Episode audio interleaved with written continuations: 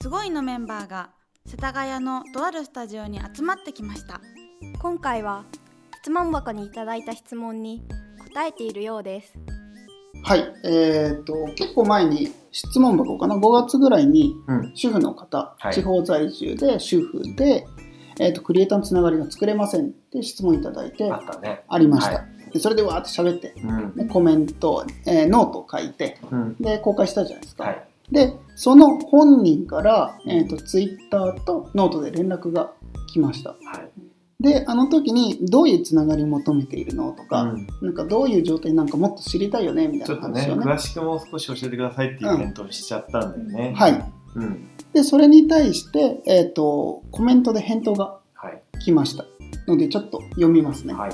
はい、えーこの記事を今しがたツイッター系で見つけまして私の質問に真剣に答えてくださってノートやラジオでもお答えくださっているという事実に震えました。お礼のご連絡が遅くなってしまったこと申し訳ありません。でも本当に本当にありがとうございます。私の求めているつながりについて明記していなかったですね。今まで取材先、取引先、クライアント様、同業種、異業種の方、いろんな方と名刺交換をしてきました。クラウドソーシングでのクライアント様や、えー東京の出版社の方とも出会いはありましたが、しかしその遂行していた案件が終わった後、その他大勢の一人になってしまうことが多く、利害関係を超えたといいますか、案件を超えて仲を深めることができませんでした。ある時、東京の制作事務所の方が関西にいらっしゃるということで、この人がね、滋賀にお住まい。の方なんですけど、子供を連れてご挨拶に伺いました。特に来いとも言われてなかったんですが、今までお電話口でしかお話したことのない方だったので、直接お顔を見てご挨拶をすれば、これからもつながりが深まるかなと思ったんです。で当時子供が4歳と7歳だったんですが、地方から大阪まで連れて行ったもので、子供がテンション上がってわちゃわちゃしてしまい、結局お話ししたくても子供に気を使っていただいたのか、あまりお話しすることなく終わってしまいました。おそらく子育てで大変そう、かっこ使いづらそうという印象を与えてしまった結果になり、帰り際に他にもワーカーさん、なんか仕事をする人かな、はたくさんいらっしゃるので無理なさらないでくださいねと言っていただいたままご連絡をいただくことがなくなってしまいました。それからもう今まで出会った方には毎年年賀状を送りますが、末端の作業をする人という印象しか残せず、自分は人とのつながりを作るのがなんて下手なんだろうなと思うんです。フリーランスは自分自身が魅力的な商品でないと、と思ってはいるものの、すごい技術もすごいスキルも持ち合わせていない。そしてフットワークも重いとなると、どうも印象としては、その他大勢の中に入っちゃうことが多いなと思っています。また同業種の方でも、助け合って一緒にやっていこうというスタンスより、ライバルというスタンスの方によくお会いしてしまうのは何ででしょうそこも人間力の低さから来てるのかなと思ってしまうのです。ただ一緒にいいものを作りたいといった時に相談だけでも仲間に入れてほしいなって思っているのですが、どうも一度きりの関係で終わることが多いです。ただ利害関係だけではない関係を育みたいです。それには主婦とか地方住みとかは関係ないというのも薄々感じてはいて、やっぱり自分に原因があるのかなとずっと考えています。長々と失礼しました。えーこんな感じでお答えになっているでしょうか。はい。はい。とても丁寧にお返事を。すごい丁寧だよね。うんなんかこう聞きたかったことをちゃんとね、うん。まとめてくださってここんなに長いさ、はい。えー、とちゃんとうん。メッセージを書くのは大変だと思うのよ、うん。しっかりとね、はい。書いていただいまあ、て。要件は分かったというか。お子さんまだね。ね、当時4歳と7歳っておっしゃってるから、まあそこから。経ってるのがね、でも時間ないよやっぱね。なかなか。うんいや、子育てしながらやっぱ大変ですよね。なんかうん。そのまあ最後の方に「私には人間力がないからうんでしょうか?」っていうね、うんちょっと、うんうフレーズがあったけど、はい。なんかもうそんなことないかなとしか思えないんだけど人間力の低さは少しも感じてない。感じないよね、うんっていうかこここまで書けないですよね、うん。うん、ここに書いてこようともきっと多分思わないだろうし、うん。まあ、前回もやっぱりさあ十分その行動力あるはい。なっていうのが、印象でした。印象だった、うん。そうで、まあ、今回もやっぱ改めてこうやって見ると、うん。すごい行動力ある方だししっかり説明してくださって、うん。ねめっちゃちゃんとしてる。ねだから人間力の問題ではないと思うんだよね、うん。そこ結構あのまず大前提としてあるかなってうん、本人の問題とは思えない。思うね。うん。うんいや、どっから話していこうかね。いや、ほんと、どっから話していきましょうね、これね。うん。ちなみに、ゆういちはなんか思うとこある？その、なんだっけな。うん。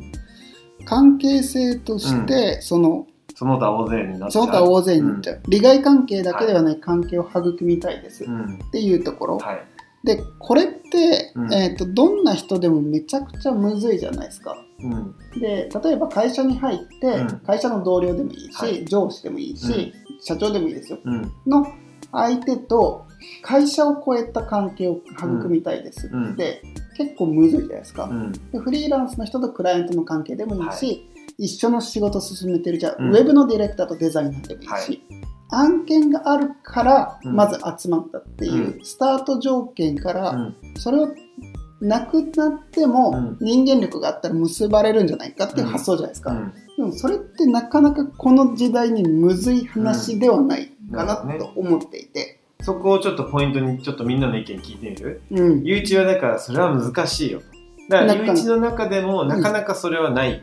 ない、うん。っうん、ていうところだね。そうですね、うん。うん、だからうちがそのクライアントさんと仕事を超えてすごい仲良くなるかっていうと、まあ仲良くなるの定義にもよると思うんですけれども、まあ別にね、あの、うん。じゃあフットサルやりましょうよとか、そういう、うん。キャンプ行きましょうよとか、そういうことではなくてね。うん、でそういうことを求めてる人もないじゃないですか、うん。まあない。ない。そうそうそう。だからこれってむずいなと思っている、うん。それを求めていった場合も、うん、で僕は思っています、うんうん。桃のはどうですか？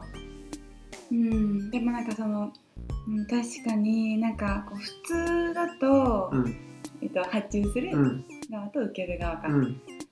本当にそれの関係だけで、なんか別にそれ以上求めないんじゃないかなっていうのがまああるので、今ね今ゆういちさんも言ったと思うんですけど、うん。そこをさらにうん。っていうのそうだね、えっと、ちょっとじゃあ、ちょっと俺質問していい、その、今、ゆういちが言ったみたいに、なんななんか、じゃあ、えむこさうん。んが求めてるようなことは、うん。えっと、求めすぎなのか、うん。まあ、求めたい、求めてることはもう大前提で、うん。で、ゆういちは、それは難しいよ、うん。うんと思うと。まず自分の経験、体験からして、うん。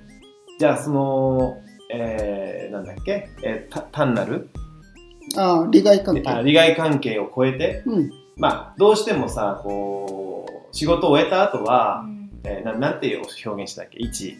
その他大勢？その他大勢のうん。えー人になってしまうことが多いわけよね。うん。で、ゆういちも、まあ、えむこさんと、うん。あの、の考えと同様に、うん。いや、普通はそうなりますよっていうさ、うん。まあ、例えばそれが個人としてもそうだし、うん。すごいっていう会社としても、うん。なかなかそれを超えるのは難しい。うん。僕もそうですうん。うんっていうちょっと共感を、まずはゆういちは意見として言ってくれたよね。はい。うん。で、桃のはどどう思う？まあ、えむこさんがそれを超え、あの、もっとね、あの、それを超えていきたいんだっていうところはさ、なんか素晴らしいなっていうのはまず大前提。いや、まずそもそもなんかある？例えば、わかんないけどさ、みんななんか個人的にさ、うん。実は仕事終わった後にさ、うん。わかんない。例えば A さんと、うん。どこどこの会社の A さんと、うん。いや、実は、あの、飲みに行ってるんですよとかさ、うん。プライベートでなんか遊んでるんですよとかさ、うん。とか、なんか、いや、えっ、と、なんか仕事の相談をう受けたんですよとかさ、そういうのってある？まあ、それ、その上で YouTube は難しいよ、それは。うんって言ってくれてるんですね。うん。で僕はないですうん。ねうん。めぐみはどう？うん。まあ、インターンだからね、まずそもそもね、うんまどうだろうって予測でもいいけど。あ、うん。でも、うん。うんと今の、うん自分が置かれている状況とかうん今までの、過去から見ると、あのそういう経験はないなって思うんですけど、どうしてないかなって思うと、うん。なんか仕事以外で、うん。そのクライアントさんとかと、あの顔を合わせる機会ってないなと思って特に今はそうだよね。そうです、でまあ、コロナもあるし、はいまあ、すごいの,、うん。あのスタンスとしてっていうか、あの行動として、うん。打ち上げとかを、うん。そんなにうん。うん多くやらない。全くやんない。そうそうそう。全くやんないっていうか、まあ、ほぼやんないよね。うん。で、えっと、そういう機会があれば、うん。もしかしたら、あの一緒にこう今お仕事していること以外にも、あのこういう相談があってとか,、はなそういう話に発展して、うん。まあうんとえむこさんが、こういうの欲しいなって思ってるようなこう利害関係を含めたような話が、うん。話をできる機会とかもあるから、まあうんと今よりはその可能性が高まるのかなとか思いつつ、うんなんか現状で自分が、うんそういううん環境を築いたことがあるかとか、想像できるかっていうとできないなと思います。うん。なんかこう、どうなんだろうね。なんかこう、まあ、うん。打ち上げとかの話もされてたっけ？打ち上げの話は書いてないですえっ、ね。と、なんだっけ？なんか、ライバルになっちゃうっていうのは何の話それはあれですね、同業種の人に会った時ですね、クライアントじゃなくて。はいはいはい。うんでもきっと、まあ今、めぐみの話で言うとさ、えっと、まあそういう、なんだろう、ちょっと仕事だけどプライベートの、うん。うん。あの、機会に近い形、はい。うん。まあそういう打ち上げとかさ、うん飲み会とか、でゴルフとかね。ゴルフとかね、わかんないけど、うん古いのだとゴルフとか、うんなんかそういうので時間過ごしたからって、必ずしも、うん。なんかじゃあ、ええむこさんが思い描いてるようなさ、うん。あ関係性に発展するかわかんないよね。うん。それはまた別ですね。うんんで、試しにさ、同業者でじゃあ会ってみたときにも、なんかライバルみたいになっちゃうわけでしょ？はい、はい、はい。うん。なんか、結構さ、それは想像つくよね。うん。想像つく。じゃあ我々だってさ、なんか、例えば他の、うんえークリエイティブのうん会社の人たちと会ったときに、うんなんか、その想像つくよね。うん、うん、うん。うん。ユージさん、なんかそういうクライアントとか、同業いや。めっちゃ、実はね、エムコさんと同じような悩みがあって、はい、はい。かつてね。うん。で、すごい、あの、実験して動いてみて、はい。で、やっぱり実はね、エムコさんみたいな、あの、結果になった。うん、うん、うん。だから、わざわざ会いに行ってみてとかさ、うん。なんかまあ、営業っぽいことうん、してみたり、うん、うんしたんだけど、なんかね、うまくいかなかったね。うん、うん、だから、最初のその出会い方がそもそも、うん、あ違うんだろうなとうん、うん、思った。うん、自分の中で、だからすごくね、わかるよ、この話。うん、うん、うん。だから自分はその時は、すごく身軽じゃないですか。うん、うん。えっ、と、別に4歳と7歳の子供連れてないしさ、うん、単なる男としてさ、成人男性として動いてるから、うん、それでもまあなんか大変だなという思いがあるのに、うん。これをそのお子様連れてね、うん、行くなんてもう本当大変だったろうなと思って、うん。なんかちょっと想像しただけで、泣きそうになるんだけど、うん、うん、それでなんかさ、まあ、なんうの、あんまりこう思ったようにね、うん、発展しなくてさ、はい、帰っていくわけでしょ。うん、切ないよ、うん、本当に。私が思うので言うと、うん。もうね、会社作った方がいいと思う。すげえ、あのアドバイス、うん。で、も、本当に実はフリーランスだと、うん。あのー限界あると思うのよ。うん、で、もう今って個人と、えー会社作作るのと、うん。自分が経験してるから両方、うん、そんなに変わんないと思うん、うん、う。で、だからエムコさんは会社作った方がいいと。思う。うん、なんで会社作った方がいいんですか？えっとね、同じ苦労してう、ん時間を投資して、うんえーまあお金も投資して、だってそれ会いに行ったりするのもさ、うんえっとお金もかかるし、時間もかかるじゃないですか。うん投資したけど、フリーランスだとうん、それ全部消耗しちゃうと思う。うん。で、それを消耗させないために、うんえー自分の考えだともう会社にした方がいいと思う。うん、うん多分ね、この全然、あの、ピンとこなかったわけじゃないですか。こんなに行動力あるん、で、まあおそらくちょっと、あの、すごく悪い言い方すると、多分、こう、スタートラインに立ってないと思うのよ。うん、うん。門前払いとか、うん、うん、スタート地点に立ってないとか。うん、で、それがすごく、なんか悔しいと思うのね。うん、うん。なんか、うんなんかそれがすごい伝わってくるのよ。うん。言葉ちゃんと選んで、うん。あの、悔しいとは書いてないけど、うん。なんかちょっとこう、感情移入すると、すごく切なくて、うん、悔しいなと思って、うん。なんかこういうやる気のある人うん、がなんかこんな思いするの嫌だなってうん。だから自分が言えるのは会社ぜひ作った方がいいかな、うん。会社を作った後の、だと、じゃあそういうつながりができた。えっクライアンとトと。同じうん。アクションしてても、うん。えっと、その人の、うんえー本気度っていうのがうん伝わるっていうのがまず一つある。うん。うん。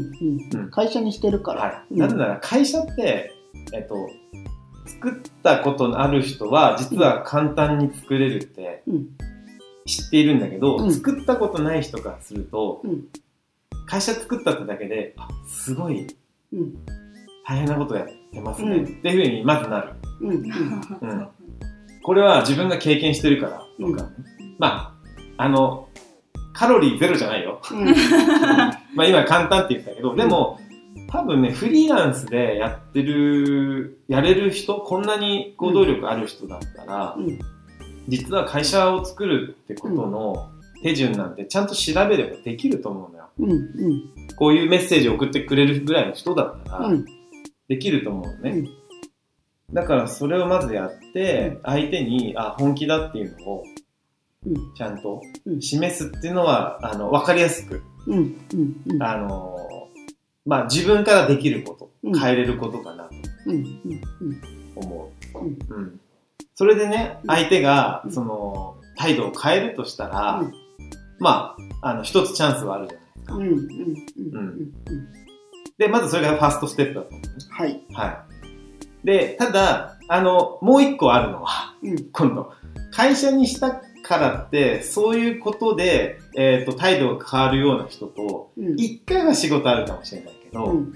それが、じゃあ、次にリピートするかとかさ、うん。また、あの、その、それが継続していくかっていうのはちょっとまた話別だと思うし、うん。うん。まあ、あと、エムコさんの自分での自己、あの、分析でさ、うん特別なスキルうん。とか、なんて書いてある？えー、ものすごいスキル？ものすごいスキルとか、うんえーそういったものはないっておっしゃったよね。うん。うん。そうだろうな、またクリエイターのスキルと、うんなんだろうな、会社、まあ、そんなね、社員を増やすとかじゃなくて、うん。特別なスキルあるから頼むってことは、結構ごく一部の話じゃない？でも、そのご特別なスキルを求める仕事って、うん。下手したらさ、3年に1回しかもない、3年に1回しかないかもしれないじゃないの。うん。それよりはうん、あ特別なスキルなくてもいいから、なんだろうな、なんか、ちゃんと会社としての、うんえーまあ、それをか、あの、業務的なことで言うと、ちゃんと講座をね、うん。開いて、うんその、取引先のうん会社とのやり取りができるスタンバイになってるかとか、うん。うん。うん。そっちのが大事かなってうん。思うんだけど、意外とね、仕事頼むときにね、うんやっぱりその、信頼できるかどうかって見ると思うんだよね。うん。でも、あるでしょ怖いじゃん。まあ、うちも大概冒険するけど、はい。でもやっぱりそれは、うん、信頼があるから冒険したいなと。まあ、その信頼をどこで測るかっていうのはそれぞれある。うん。でもまあ、なんだろうな、デザイナーだっけ？はい。デザイナーの方で、まあ、そうなると、まあ、頼むところ代理店とか、うん。まあ、クライアント？うん。まあ、でも代理店さんとか多いだろうね。うん。広告会社とかね。そういうとこは割とやっぱり、どういう相手なのかっていう信頼をさ、うん。うんなんかそういったあー相手のスタンスっていう部分を見て測ること多いかなとうん。思うので、うん。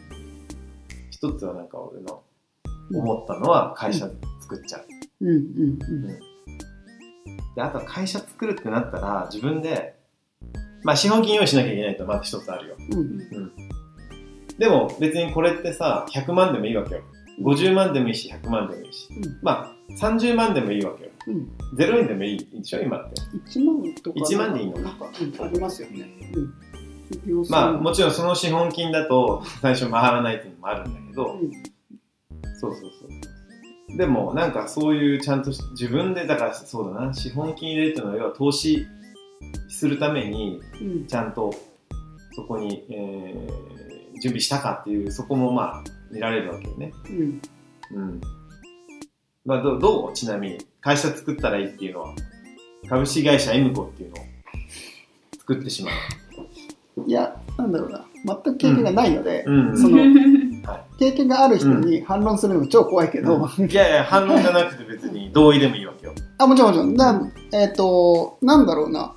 うん。一人で、うん。えっ、と、会社の、はい。その、一人会社ね。そうそうそう、うん。一、人、えっ、と、例えば従業員うん。人数一人って書いてあったり、あ、会社なんですねっていう時に、私一人ってなった時に、なんか、うん。なんか信頼度がそんな跳ね上がんないっていうか、あ、本当、うん、多分自分が経験してるからかもしれないけど、うん。やっぱり一人でも会社にしてるっていう、そうん。その経験を踏んだ人には、うん、うん、あのまず真剣に話聞いてみようかなって、うん、うん、うん、個人的には思うかな、うん。違うんですねやっぱり、えっと、俺はねうん、自分でやったからね、うん、うん。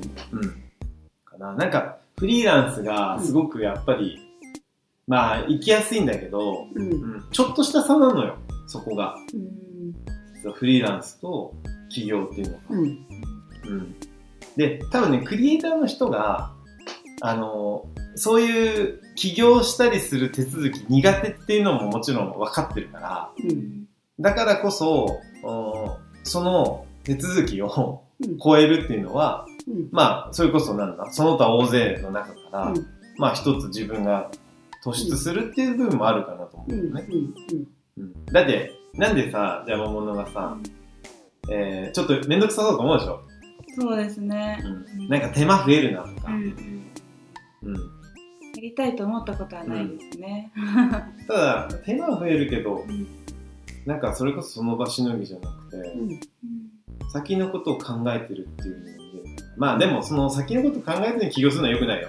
そうですね、でも多分起業しようと思ったらじゃあ自分の会社名どうしようかなとか、うん、どういうビジョンを持とうかなとか、うん、どういうとこと仕事しようかなっていうのを一回整理して考えると思うし。うん、そういう意味で言うとさ、うんまあ今、まあ、エムコさんのお話で言うと、まあそのどういうところに、まあ、営業行ったかとかね、うん、なんかそれは多分過去につながりがあったからなんだけど、実は自分にもっと合う人たちっていうのはいるかもしれないので、うん。そこでちゃんと判断するべきだと思う、うん、まあすごいだってそうじゃないですか、うん、現在今それが真っ只中でさ、うん、まあ過去に仕事した相手が最良の相手ではないうん、じゃないかなとも思うでしょ、うん、うん、だって恋愛に置き換えたらさ元彼が良かったとは限らないじゃないですか、うん、だってそこでねあの恋愛も終わってるわけだから、ね、あ新しい誰が合うのかなってちゃんと自分で見定めて、うん。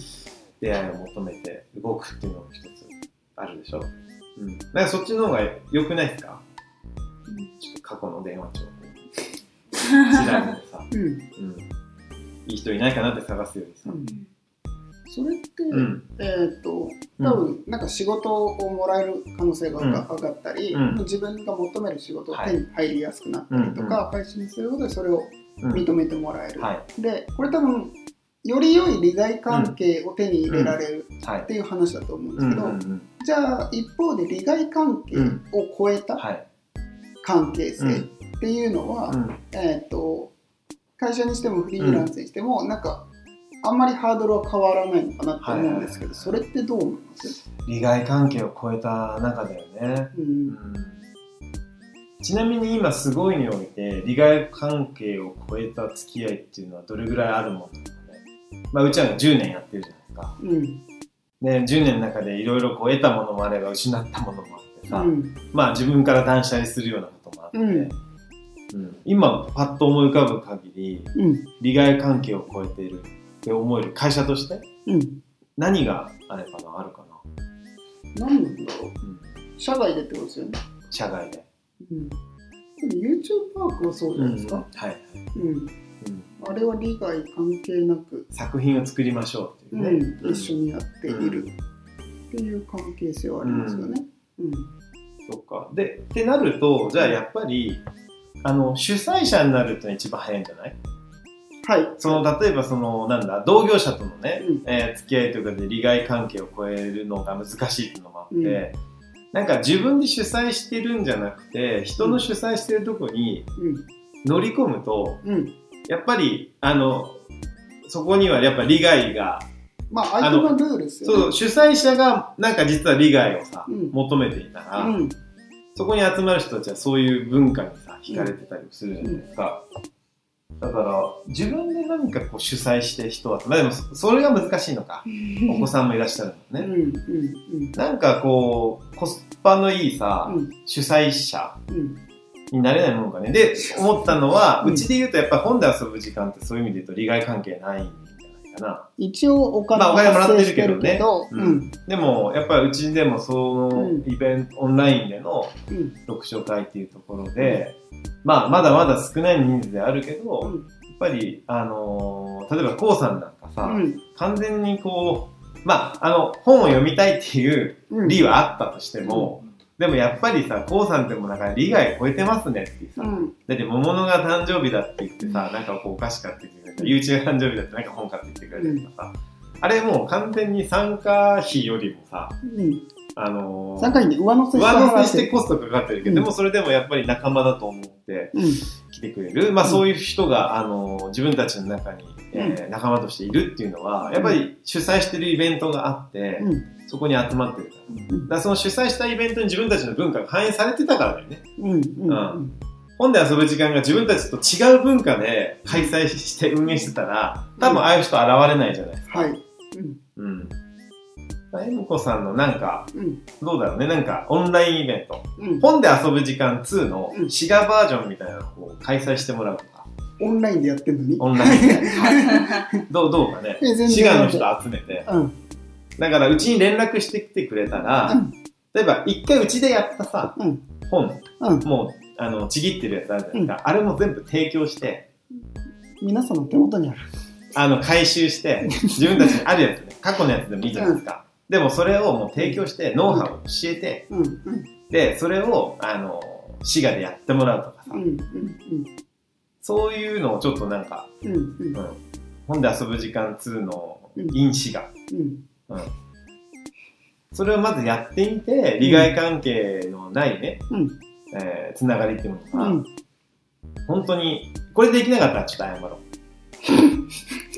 ごめんなさいじゃないですか、まあ、人集めるのは大変ですけどね。うんうん。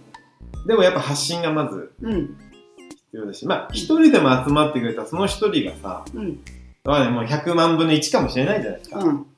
で我々だってその k o さんが、うんまあ割と初期の段階で来てくれたけど、うん。実はね、100万人こう出会う中の一人かもしれない。順番がたまたま早かったうんんで、。そうですね。そういうのあるよね。うん。うん。そうそうそう。だから、あとはうちの成功体験で言ったら、やっぱ本で遊ぶ時間に、うん。えー、来てくださった人が他の人を紹介してくれたりとか、うん。で、たまたまそこに、えー、我々のクライアントになる方がね、うん。いて、うん。で、そこから仕事発展したりとかうん。もある。でもその時仕事をくださいなんて営業してないしね、してない。一切ね。うん。うん、でもやっぱりなんか、あーその体験が、うん。あの、信頼を生んでう、ん。うん。うん。まあ、利害を超えたうん。中、でもその中に利利利もやっぱ生まれてくるっていう体験はあるじゃない。うんうん。でもそうするとあれですね、うなんか本読書会をすることが正しいんじゃなくて、うん。うん。えっと、すごいのうん当時のメンバーっていう、うん。で、えっと、僕が本好きで,、はい。でそれを一緒にやりたい、うん。でそれが社内の勉強にもなるし、うん。えっと、人を呼べるものになるかもしれないっていうのがあったから、うん。本だったけれども、違うジャンルになるかもしれないですよね、自分がイベントを、うん。っていうか、まあ、自分がこれが価値があるうん。と思ったものを、うん。ちゃんと外の人に届けられるパッケージにして、それを実行する、うん。でそれで来た人とちゃんと関係性を作るっていうことですよね。ね。そううん。だ、まあ、それでさっき YouTube パークでもいいとももちろん思う。はい、えっと、YouTube パークっていうのは、YouTube に、うん。えーまあ、流すコンテンツを作ろうっていうので、パフォーマーの方たちとね、うん。やってるけど、もちろんそれでもいいし、うん。うん。うん。でもやっぱり何かしら、まあそのイベント開催とかそのなんか作品作ろうはそもそもギブじゃないですか。はい、で、そこにうちも何かこう、うん。テイクしようと思ってないから、うん。まずギブから、あの、行動としては、うん。あの、生まれるんじゃないかなとうん。思うし、まあ何でもいいけど、もし本で遊ぶ時間2 in 滋賀だったらいつでも、うんうん。うちがね、はい。うん、手をね。助けできる部分で言うとそこですよね。うん、うんうん。かな主催、うん、いいと思うけどね。で自分がいいと思っているものをうん。利害関係なくちゃんと実行して、まあ、まずギブする。うん、っていうことですよね。うん。うん一つのアイデアはイベントです。うんうん。でもそういうのをやっていくことでつながる人はいますもんね。うんで、多分短期的に考えちゃいけないと思うし、うんうんもう、これら全てにおいてもう中長期でしかないよね。はい、うんそうですね。だから、まあ、身を滅ぼさない、あの、形でまず人にギブするっていう。うん、そうですね。ううんんで、このね、ギブもね、うんあげたよっていうね、素振り出しちゃうとよくないからね。あそう、うんうん。だから本当にギブできる、うーん人はぜひ、うんそれをやった方がいいよね。うん、そうですね。っていう感じかな。うん、うん。そうですひと。まず、うんそうですね、はいすごいの、はい、返答としてはうん一旦たどり着いたかなと。そうですね。でまあ、また、うん。それでもやっぱまあ、それでもね、わかんないとか、イベントもうちょっとアイデア、うん。あの欲しい。うん、本で遊ぶ時間通院滋賀じゃないとか、あったらまた質問もらえたらうん。答えていく形で。企業ってどういう、そうね、お前企業ってお前簡単に言うんじゃないよ。うん、こんなこと思うんですけど、どうですかっていうディスカッションでもいいし。はい。で、これをまた聞いたら、ねはい、はいお返事いただければなと思います。はい、ありがとうございました。ありがとうございました。